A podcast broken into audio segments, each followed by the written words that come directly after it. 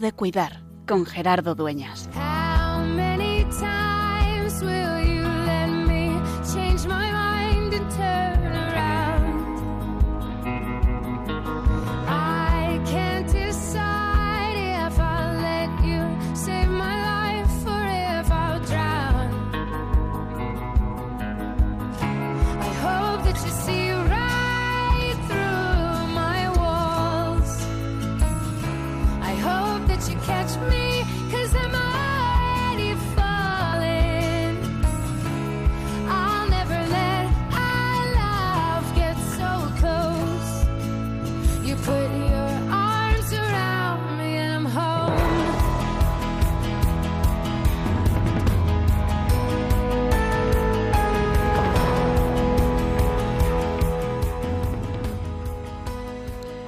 Siempre tenemos el problema cuando piden para el anuario pontificio decir el número de voluntarios que participan, de agentes de pastoral que hay en la pastoral de la salud, saber cuántos hay, porque en Madrid, por lo menos, que es donde conozco más, mm, son miles los dedicados. Estimamos alrededor de 3.000 en las más de 500 parroquias, únicamente en las casi 500 parroquias, únicamente en la diócesis metropolitana de Madrid. Hay que sumar Alcalá y Getafe y imagínense, imaginaos en todas las diócesis de España. Miles de personas, pues dando algo de su tiempo, quizá un rato a la semana, quizá varias horas, quizá un compromiso diario, quizá algo más puntual, para acompañar a quien sufre a consecuencia de la enfermedad y a quienes los cuidan. Esa es la vocación profunda de los agentes de pastoral de la salud, de los voluntarios de la pastoral de la salud, en las diversas especializaciones, podríamos decir, en las casas, en las residencias, en los hospitales. Alguna vez hemos dicho que una de las claves de la pastoral es cuidar y acompañar. Y hoy queremos acompañar a aquellos que acompañan. Queremos cuidar a aquellos que cuidan. Con esa frase que se ha hecho célebre en este mundo de la relación de ayuda de cuidar al cuidador. Porque todos tenemos la necesidad de descubrirnos cuidados, queridos, valorados. Porque todos tenemos la necesidad de descubrir que hay para quien somos importantes. Y porque también en el servicio pastoral, en el nombre de la Iglesia, necesitamos que ella, como madre, a través de los pastores que Dios ha llamado, valoren a los que se dedican al servicio, tantas veces oculto, tantas veces callado, pero siempre fiel de cuidar a los que pasan desapercibidos, a los que no abren las noticias de los telediarios o de los informativos, pero que sin embargo están en el corazón de Dios, que sin embargo hacen realidad esas palabras que Jesús nos recuerda en el Evangelio, porque tuve hambre y me disteis de comer, tuve sed, me disteis de beber, estuve enfermo y me visitasteis. ¿Cuándo lo hicimos, Señor? Cada vez que lo hicisteis a uno de estos mis hermanos más pequeños, a mí me lo hicisteis. Pues hoy queremos cuidar, queremos este tiempo de cuidar, dedicarlo a aquellos que cuidan, a los que sufren, a los preferidos de Dios en medio de nuestra comunidad, que son los que sufren la enfermedad.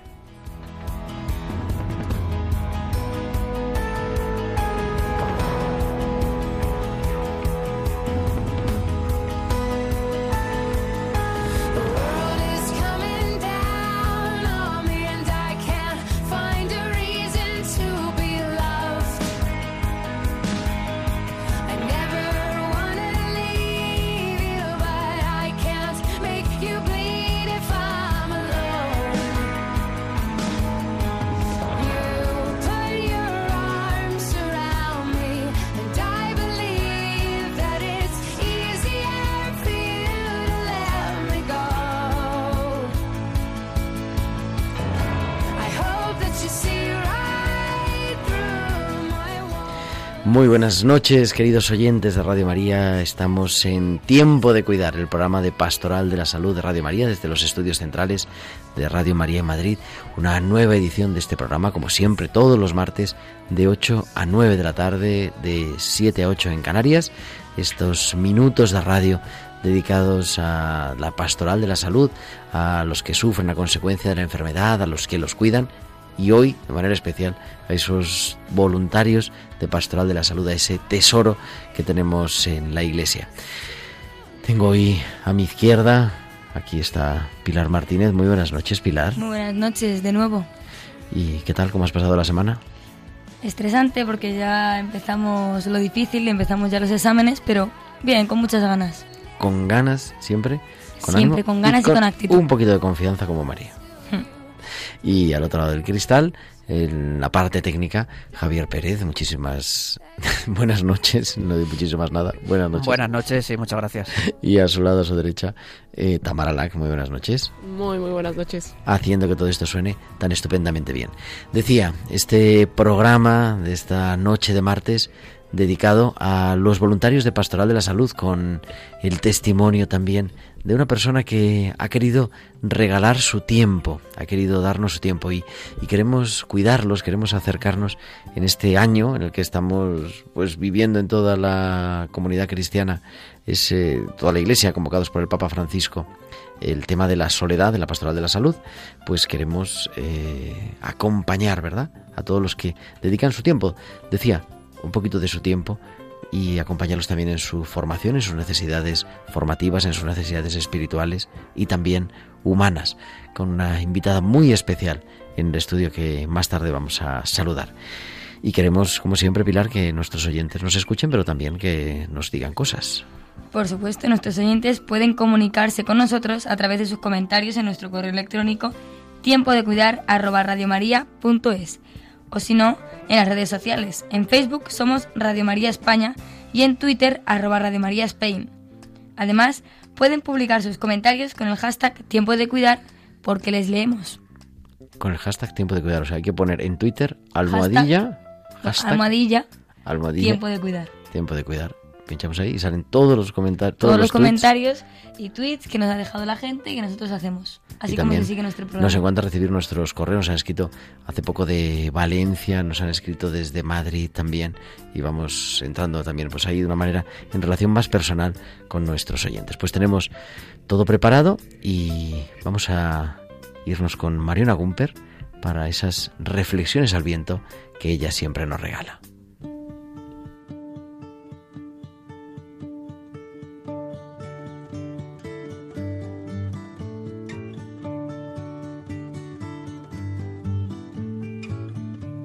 Listen to the wind, to the wind of my soul.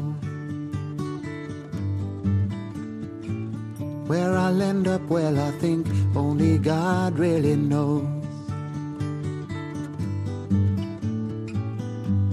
I've sat upon the setting sun, but never, never, never, never.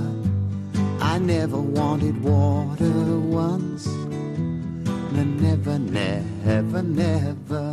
Y ya tenemos en tiempo de cuidar a Mariona Gumper con sus reflexiones al viento. Buenas tardes, Mariona. Buenas tardes, Gerardo. ¿Qué tal? He estado pensando sobre la crisis actual de la Iglesia, que no se reduce solo a las divisiones y conflictos dentro del Vaticano, sino también al descenso de vocaciones religiosas, al descenso de bautizados y en general de católicos practicantes.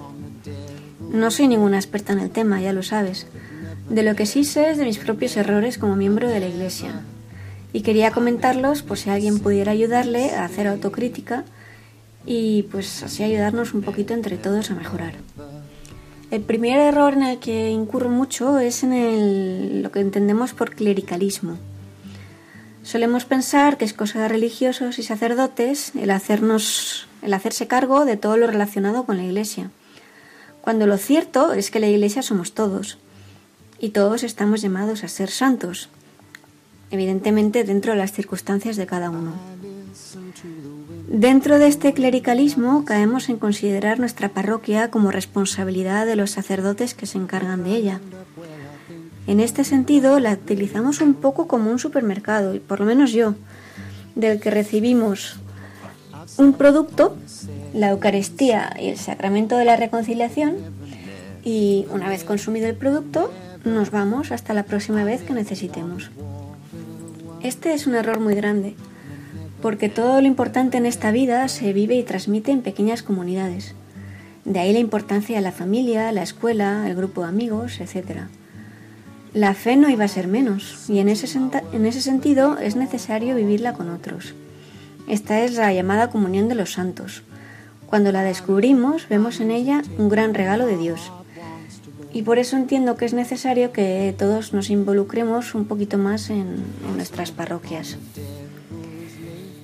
En segundo lugar, y además del clericalismo que acabo de comentar, yo me he equivocado mucho al no darme cuenta de la necesidad tan importante de mantener una formación más o menos continuada acerca de nuestra fe. El amor lleva al conocimiento y el conocimiento aumenta el amor. Y nuestra relación con Dios no es en absoluto una excepción. Muchas veces no entendemos qué se quiere decir cuando hablamos de mantener una relación personal con Cristo. Suena como algo muy abstracto y no sabemos pues por dónde empezar.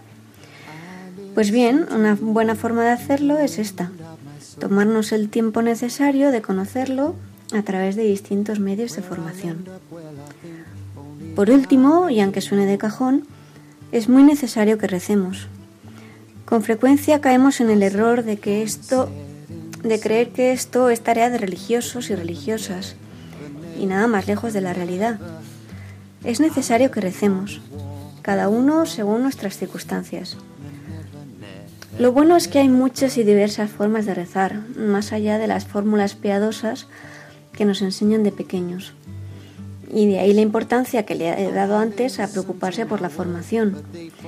A través de ella conocemos pues esas diversas formas de rezar que antes no conocíamos. Y entendemos el significado y valor de las que ya nos suenan y solemos practicar, como el Ángelus o el Santo Rosario. Y bueno, hasta aquí mi aportación de hoy, Gerardo. Buenas noches y nos vemos el próximo martes. En el fondo, en el fondo, como decía Santa Teresa, orar es tratar de amistad estando muchas veces con quien sabemos que nos ama. Pues muchísimas gracias por estas reflexiones al viento de Mariona Gumper.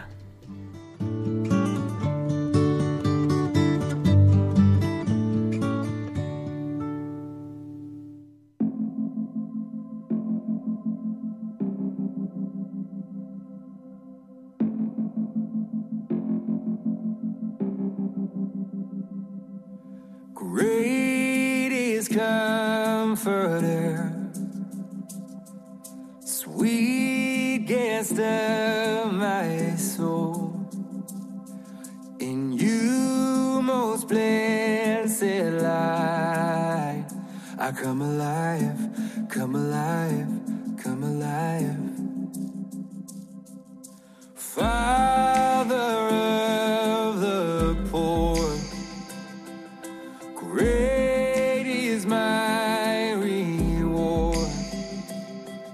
So stand in your the light. I come alive, come alive, come alive. I come alive.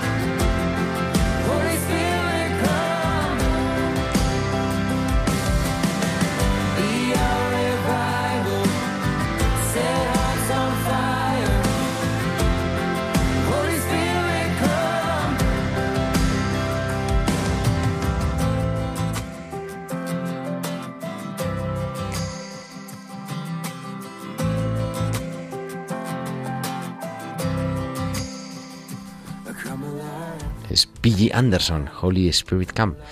Digo que está en el top ahora, según las redes de los eh, cantautores católicos. P.G. Anderson es de Holy Spirit Camp. Ven, Espíritu Santo. Y con este Ven Espíritu Santo, en el fondo lo que queremos es una manera específica de cuidar a nuestros voluntarios en la pastoral de la salud. Siempre que nos reunimos en los diferentes ámbitos de la pastoral de la salud a nivel nacional, a nivel diocesano, el equipo nacional de pastoral de la salud, con cuyos miembros hemos hablado muchas veces, eh, sale un tema constante, ¿no? Que es la importancia de la formación. Como decimos, no siempre, no solamente se trata de hacer el bien, sino como decía San Juan de Dios, de hacer bien el bien, de aprender a hacer bien el bien. Y por eso la información, la, la formación es hoy en día, Pilar, indispensable. Sin duda la formación es hoy indispensable. El agente de pastoral necesita una formación específica y permanente. No basta la buena voluntad. La formación no es un lujo que algunos pueden permitirse, es una condición indispensable para afrontar hoy las situaciones que se plantean en el hospital y prestar eficazmente un servicio.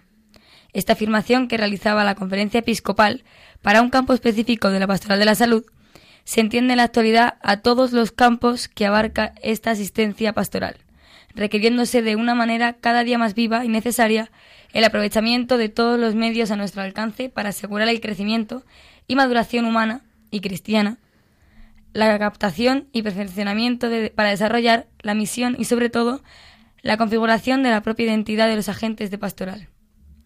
La formación deberá privilegiar el crecimiento de actitudes personales maduras, el respeto profundo al otro, la disponibilidad, la comprensión, la conciencia de sus dones y de sus limitaciones, la capacidad de establecer una relación de persona a persona, la flexibilidad, la discreción, la disposición para la colaboración, el trabajo en equipo, entre otras actitudes. La formación ha de ayudar al servidor del enfermo a conocer en profundidad el mundo interior del enfermo, sus vivencias, comportamientos y necesidades de todo tipo, especialmente las espirituales. Ha de capacitarle para la relación pastoral de ayuda, para saber discernir con un enfermo la presencia del Señor que actúa en toda situación humana, y para poder iluminar desde una relectura vital las fuentes bíblicas y de los temas teológicos, los interrogantes que se plantea cada enfermo, así como preparar a la gente de pastoral para el diálogo profundo con la cultura del mundo de la salud.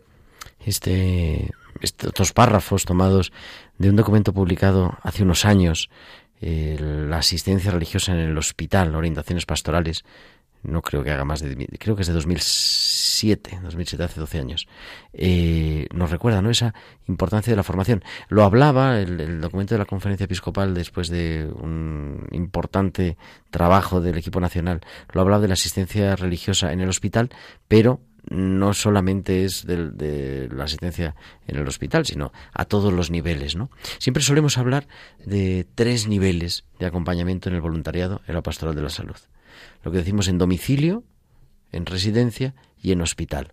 Yo creo que es importante y, lo sabemos, lo hemos dicho muchas veces, pero no está de más repetirlo, ¿no? La pastoral de la salud no es únicamente, ni me atrevo a decir prioritariamente o mayoritariamente, una pastoral hospitalaria. El enfermo no está en el hospital. En el hospital hay enfermos, pero el enfermo no pasa la gran parte de su enfermedad en el hospital.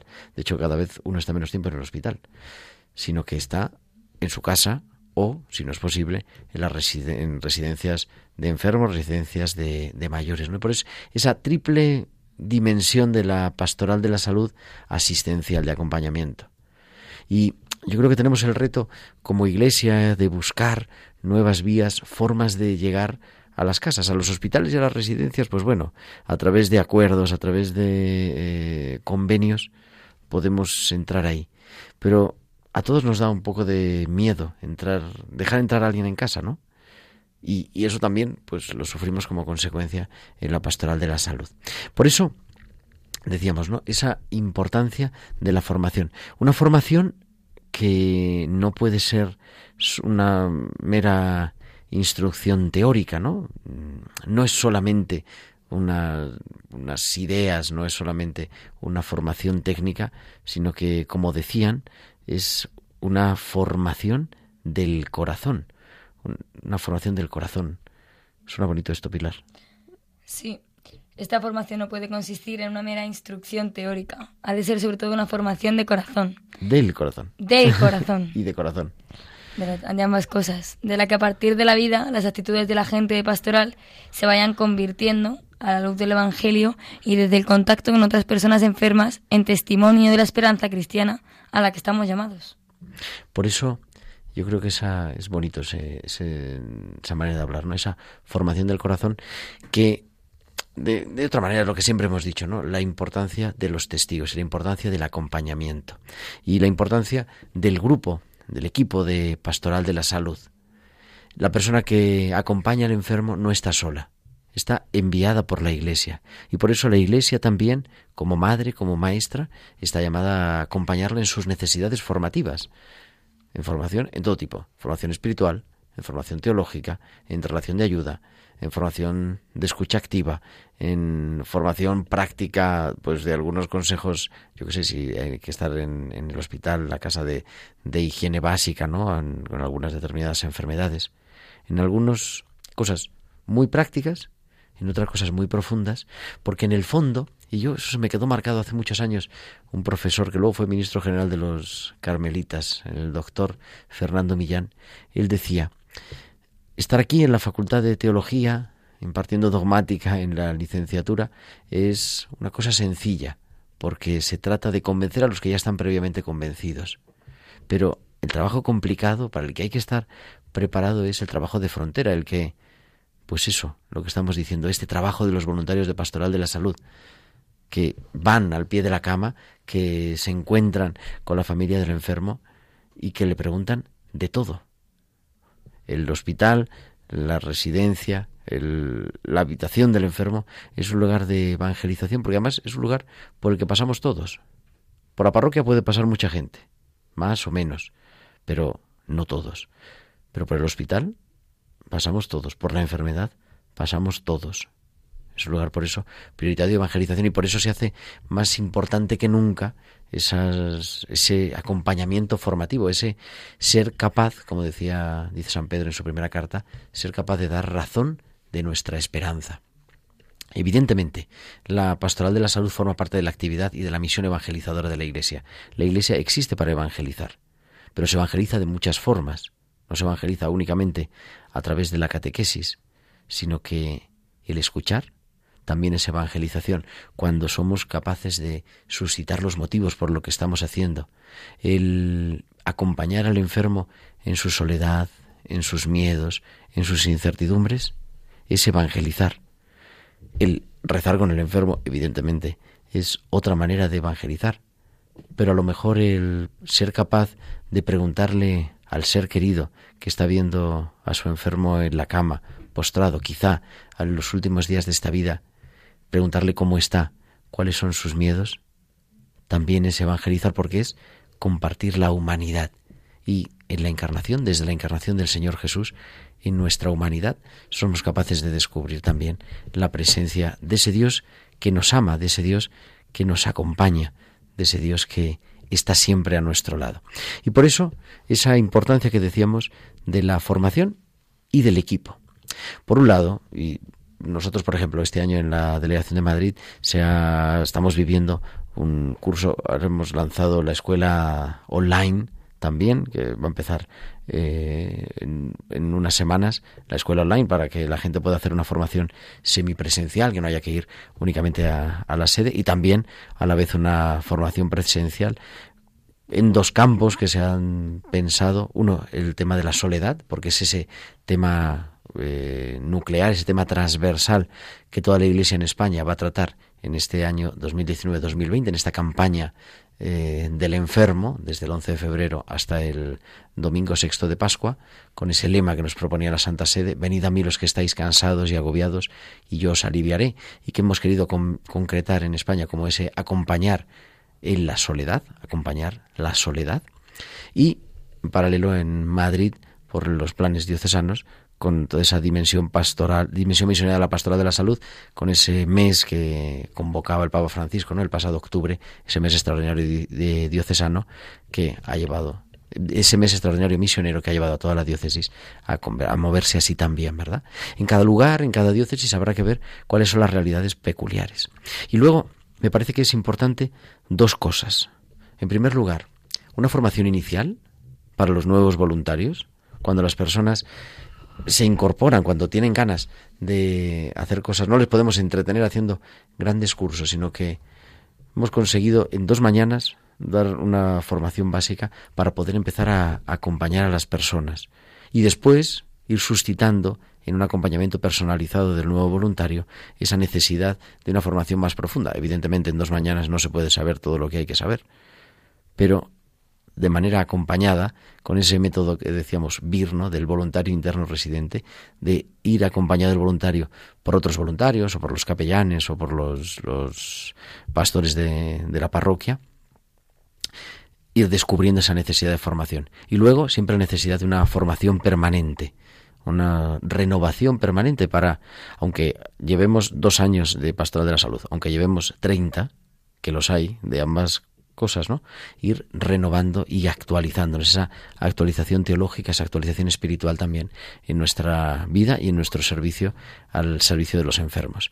Y decía, y una segunda parte que es el acompañamiento del grupo el equipo de pastoral de la salud. El voluntario pastoral de la salud está enviado por la Iglesia en una comunidad concreta, en un hospital, pues a través del servicio de atención religiosa de los que disponemos en todos los hospitales públicos y en muchos de los hospitales privados, y en las parroquias, pues de los equipos de pastoral de la salud de las parroquias enviados también a, las, a las, diferentes familias, a los diferentes domicilios de su demarcación eh, parroquial, de su demarcación territorial.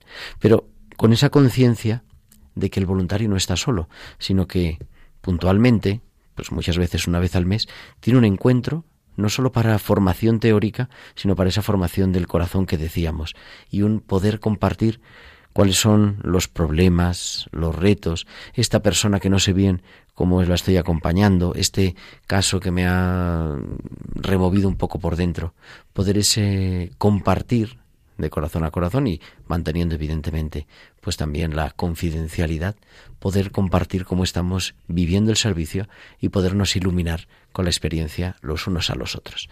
Pues yo creo que, que es importante invitar a nuestros oyentes ¿no? a acercarse a las delegaciones de pastoral de la salud de cada una de las diócesis para preguntar cuáles son los planes de formación, cuáles son los materiales que están a disposición. Todos los años se publican materiales nuevos a través de Internet también, ¿no? Eh, en papel, para estar siempre formándonos y sobre todo formando el corazón para poder acompañar mejor.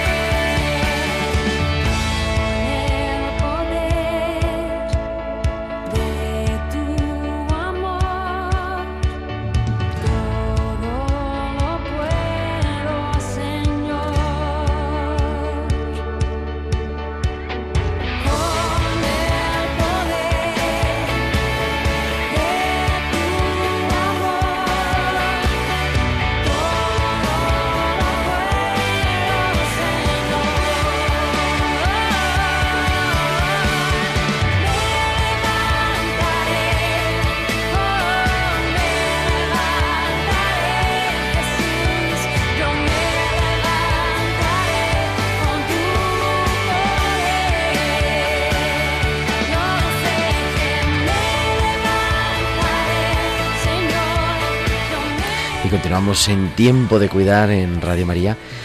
Y tenemos, después de muchas aventuras, a la doctora Carmen Sánchez Carazo. Carmen, muy buenas noches. Buenas noches. Y muchas gracias porque es que no le vamos a contar a los oyentes todas las aventuras que has tenido para estar hoy en Tiempo de Cuidar en Radio María.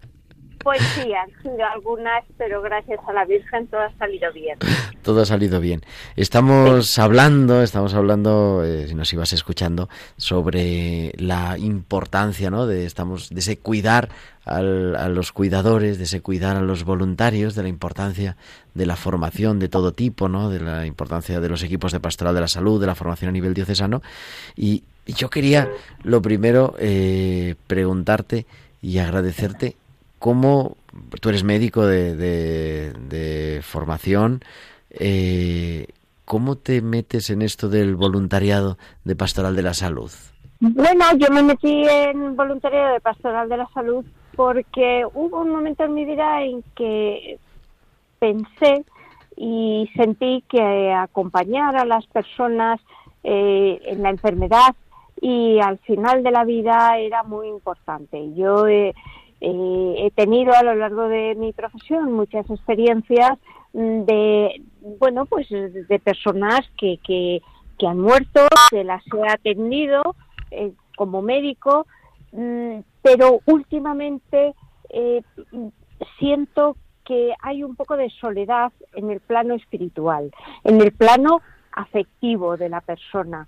Mm, hace unos programas yo aconsejaría que se que lo escucharan Pueden oír en el nuestro mundo. podcast, Radio El- el María día- Podcast. sí, en, el, en el podcast el día 22 de, de octubre, mm, bueno, pues eh, mm, una, una psicóloga explicaba cómo acompañar a las personas con cáncer. Y es cierto, hay que escuchar, porque se tienen muchos miedos. Es cierto que en el cáncer, pues mm, bueno, pues es una enfermedad i- importante con unos tratamientos muy duros, pero hay otras muchas enfermedades, hay otras muchas situaciones en que eh, la situación eh, pues es, es eh, mm, con muchos miedos porque pues una persona puede quedar dependiente, un accidente de tráfico, una persona se le puede cambiar la vida mm, y, y- y va a tener una cierta dependencia. Ahí se producen muchos miedos y hay que saber escuchar, hay que saber también acompañar en esos miedos o otras enfermedades, enfermedades perdón, más, más banales, pero eh, una persona pues que de pronto empieza a tener una diabetes, por ejemplo, que es una enfermedad que hoy día pues no se muere nadie, pero también al principio pues produce sus angustias y sus miedos, puede producirlas, o otras enfermedades.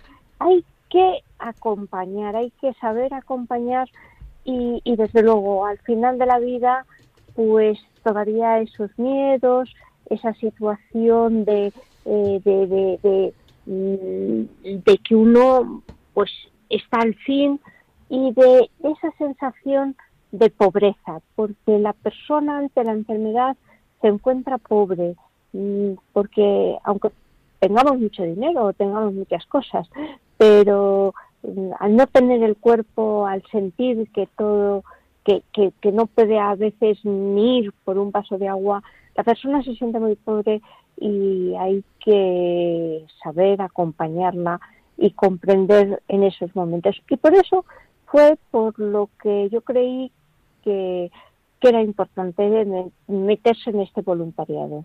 Está buscando porque tenemos aquí a Pilar Martínez que está siempre al pie del cañón, al pie de las redes. ¿Cómo pueden encontrar nuestros podcasts, Pilar? Que nunca lo decimos. Nunca lo decimos y es verdad que Radio María tiene podcast en la página web radiomariapodcast.es. Todo junto, radiomariapodcast.es. Sí, todo junto, Y donde pueden encontrar. Tiempo de Cuidar. Claro, pueden darle a la lupita y buscar tiempo de cuidar. En total hay 150 podcasts. Nada más del programa nuestro, de los Claro, demás claro. programas ahí. Y, De tiempo de cuidar. bueno, Y ya está colgado el del quería- 22 de octubre también. Carmen Rubiño será la psicóloga que nos a que hacía referencia a Carmen. Decías Carmen Sánchez Carazo.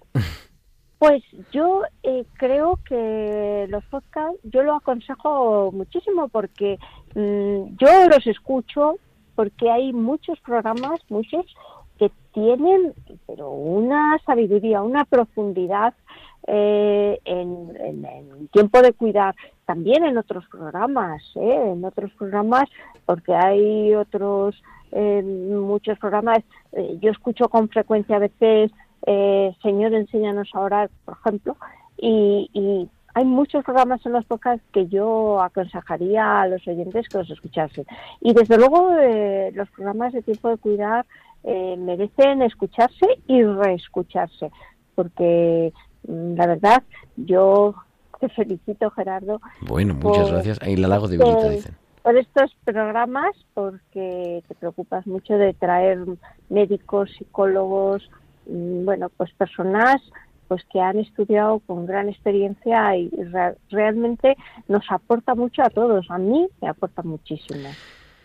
¿Quién, ¿Cuál es el perfil del voluntario de Pastoral de la Salud? O dicho de otra manera, ¿quién puede ser voluntario de Pastoral de la Salud? Pues yo creo que puede ser voluntario de pastoral de la salud muchas personas. Eh, primero, personas mm, que se comprometan. Aquí y en cualquier voluntariado, pues hay que comprometerse. Además, muchas veces hablamos que los laicos tenemos que tener un papel en la iglesia, que tal, y, y a veces a los laicos pues nos falta un poquito de compromiso, porque nos comprometemos a ir a una clase o a salir o tal, pero a veces pues con cosas relacionadas con lo más importante que tenemos, que es nuestra fe, pues no nos comprometemos demasiado. Hay que comprometerse, pues que no es mucho, porque sería un día a la semana, un, un par de horas. tampoco es un compromiso de todos los días, cinco horas. Un compromiso, pero claro.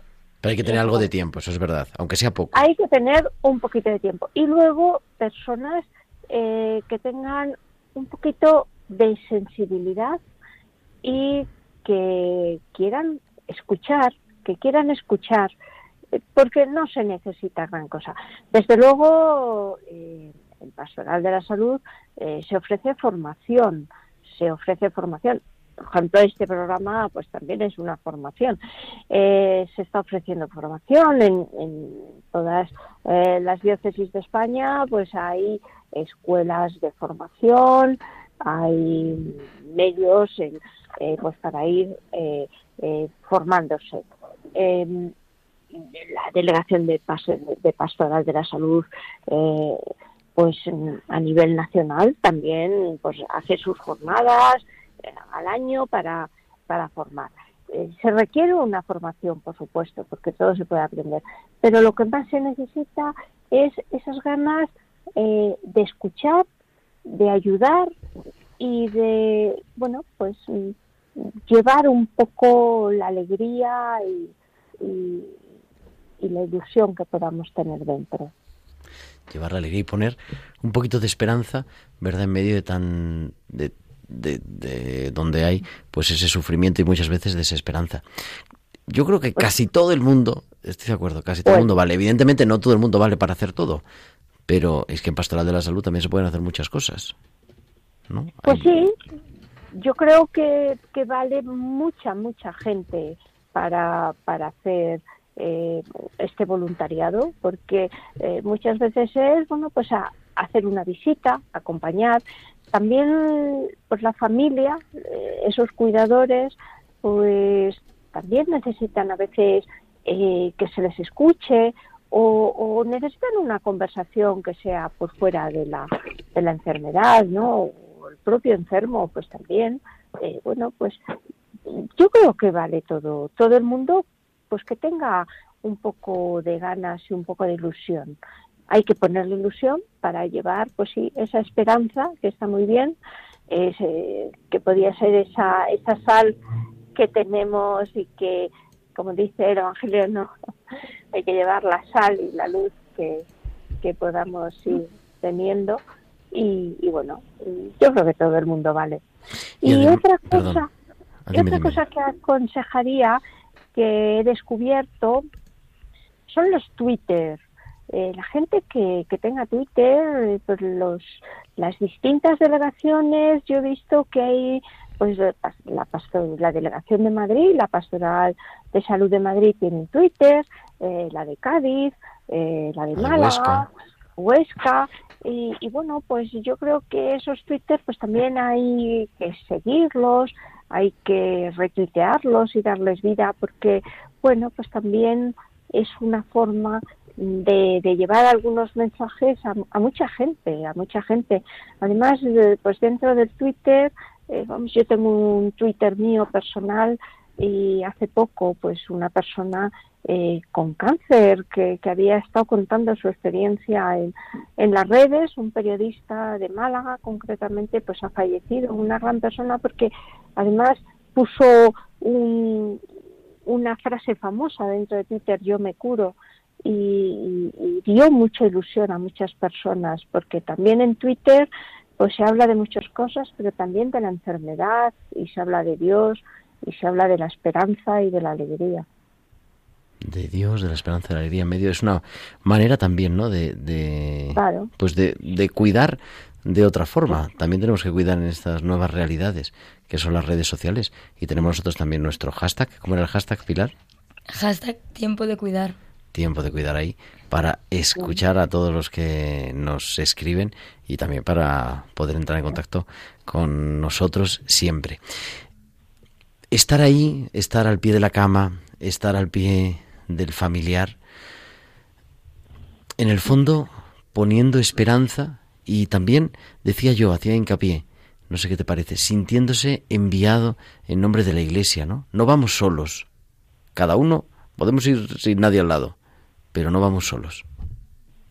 Pues es cierto, porque hay muchos tipos de voluntariado y hay el voluntariado pastoral de la salud es que el voluntario pues va acompañado, va acompañado eh, de la iglesia y va llevando eh, esa sal, esa luz que ha recibido, esa, esa esperanza con mayúscula.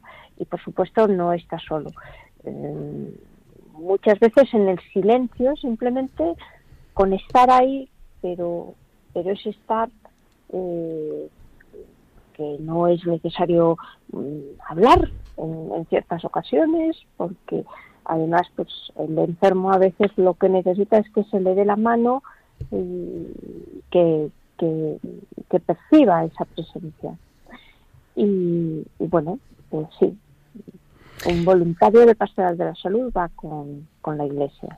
Tú, de, tú el, el, voluntariado, no hemos contado exactamente qué es lo que tú haces, pero es un poco a nivel de coordinación, aparte de alguna atención particular y luego de que yo todos los líos que pasan eh, pasan eh, pasan por mí al final acaban en Carmen o muchos de, los líos así de las cosas eh, prácticas. Pero una de tus tareas fundamentales es esto que estamos haciendo hoy en el programa no acompañar a los voluntarios no cuidar a los cuidadores. Estar en contacto con ellos convertirte de alguna forma en punto de referencia y yo son muchos, son en Madrid, ¿no? Esto en el circunscrito a la delegación de Madrid. No sé cuál es la experiencia, qué cuentan, cuáles son mm, eh, lo que te pueden enriquecer también a ti a nivel personal, ese acompañar a los cuidadores. Hombre, pues eh, a mí me enriquece mucho. Primero porque eh, yo creo que cualquier actividad de voluntariado eh, pues que se haga pues desde, esa eh, esperanza bueno pues eh, ayuda y, ayuda también a, dar un, sentido a, nosotros a, nuestras ilusiones a nuestras metas y, y, bueno pues mm, a mí me enriquece. Y lo que me cuentan pues son pues esas pequeñas cosas, a veces pues mm, pequeños problemas, porque bueno, pues la mayoría de los voluntarios no es que tenga eh, unos problemas, pues a veces es eh, bueno, pues cómo entrar en una habitación o cómo entrar en la casa o, o bueno, pues esos eh, esas conversaciones que se dicen o esos silencios, ¿no? Eh, bueno, yo, yo no creo que sea difícil ser voluntario de pastoral de la salud, eh, ni muchísimo menos, ¿no? Eh, bueno, pues es aconsejar para para hablar con más con más libertad, para ir hablando, pues bueno, son pequeñas cosas.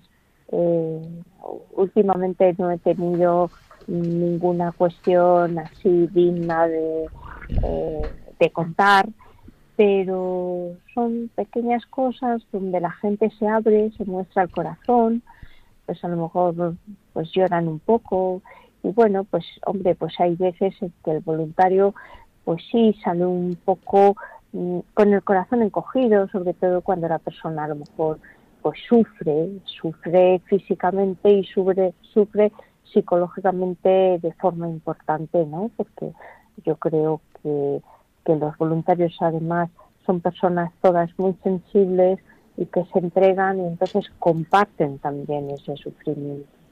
Claro, ahí yo creo que es muy importante, ¿no? En este sentido que decías, ¿no?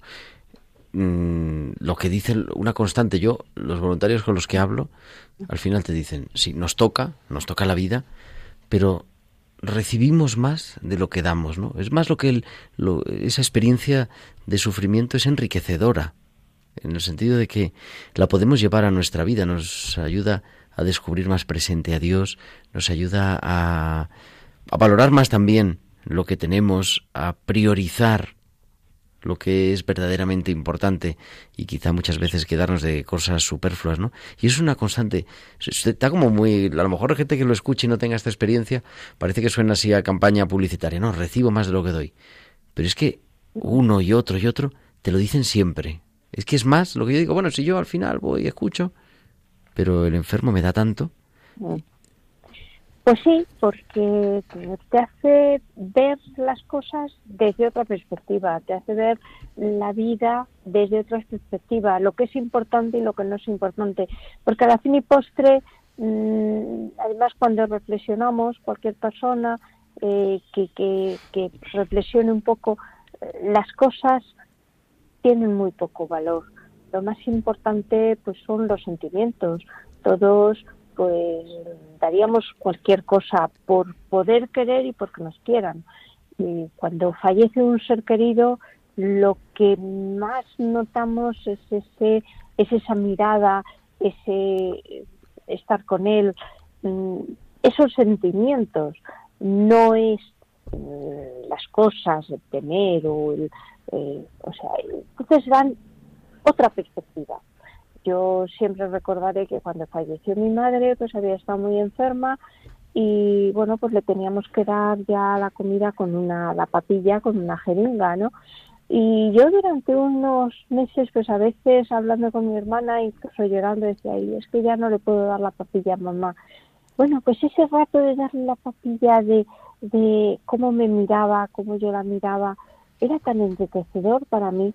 Eh, entonces, eso valía más que, a lo mejor cuando estaba bien que me pudiera hacer una cosa, una comida, un, regalo, un, o llevarme a este sitio. Era, es otra cosa. Entonces, en Pastoral de la Salud, pues uno cuando está con esa persona, con ese sufrimiento, eh, pues percibe la importancia también eh, en nuestra vida de los sentimientos y, uno va a valorar más después cuando vaya a su familia, cuando esté con su marido, con sus hijos, pues va a percibir mejor esos sentimientos porque se lo ha enseñado ese, eh, esa persona con la que ha hecho el voluntariado.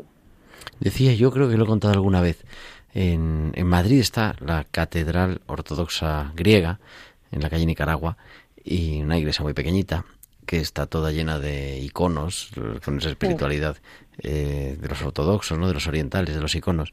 Y en la zona de abajo están las parábolas y representada la parábola del buen samaritano.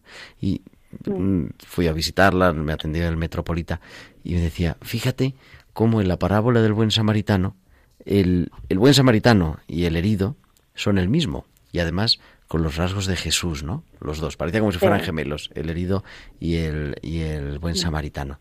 Y es que en el fondo esa es la experiencia y quizá por eso es una experiencia tan enriquecedora, porque es verdad, nosotros vamos en nombre de la Iglesia, en nombre del Señor, a cuidar, pero es que en el enfermo reconocemos que está también él, ¿no? Sí, justamente. Eh, ese es un icono, me imagino que sea de Runic, un, jesuita, a mí me gusta mucho, que ese icono también está en la, en, la capilla del Santísimo de, la Catedral. Yo aconsejo que se visite la capilla del Santísimo de la Catedral porque es, es precioso, ¿no? Es- está llena de luz, de vida, con esos iconos tan bonitos, con tanto significado. Y, y realmente eh, en esa en esa desnudez de una persona enferma, una persona cuando está enferma realmente, bueno, pues está descalzo, ¿no? Es como la canción eh, Descálzate. Algún día eh, la puedes buscar y poner en tu programa porque es, es muy bonita la, la canción de Descálzate. Eh, que bueno, pues hay que descalzarnos. Para, Porque estamos para entrando en terreno sagrado. eh, eso es.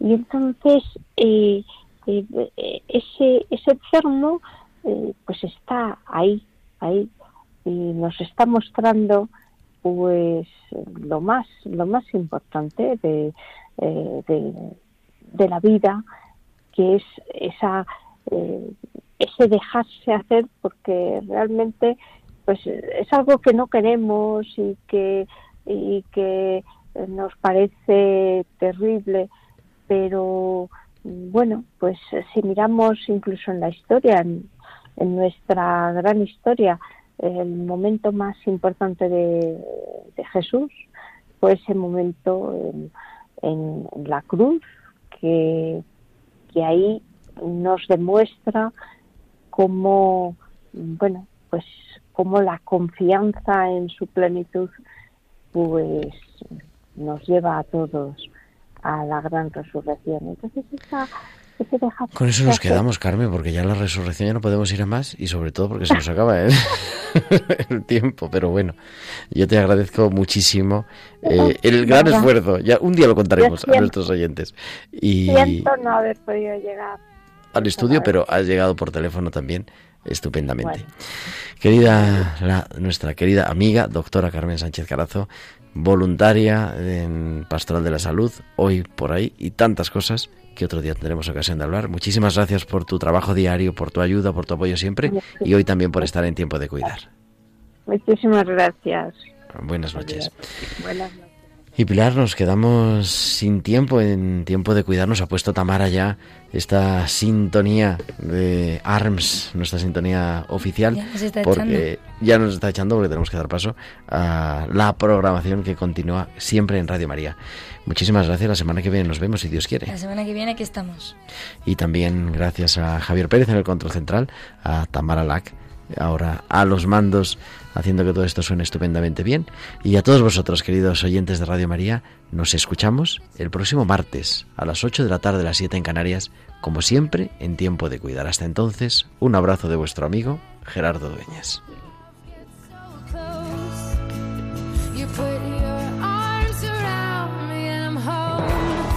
Han escuchado Tiempo de Cuidar con Gerardo Dueñas.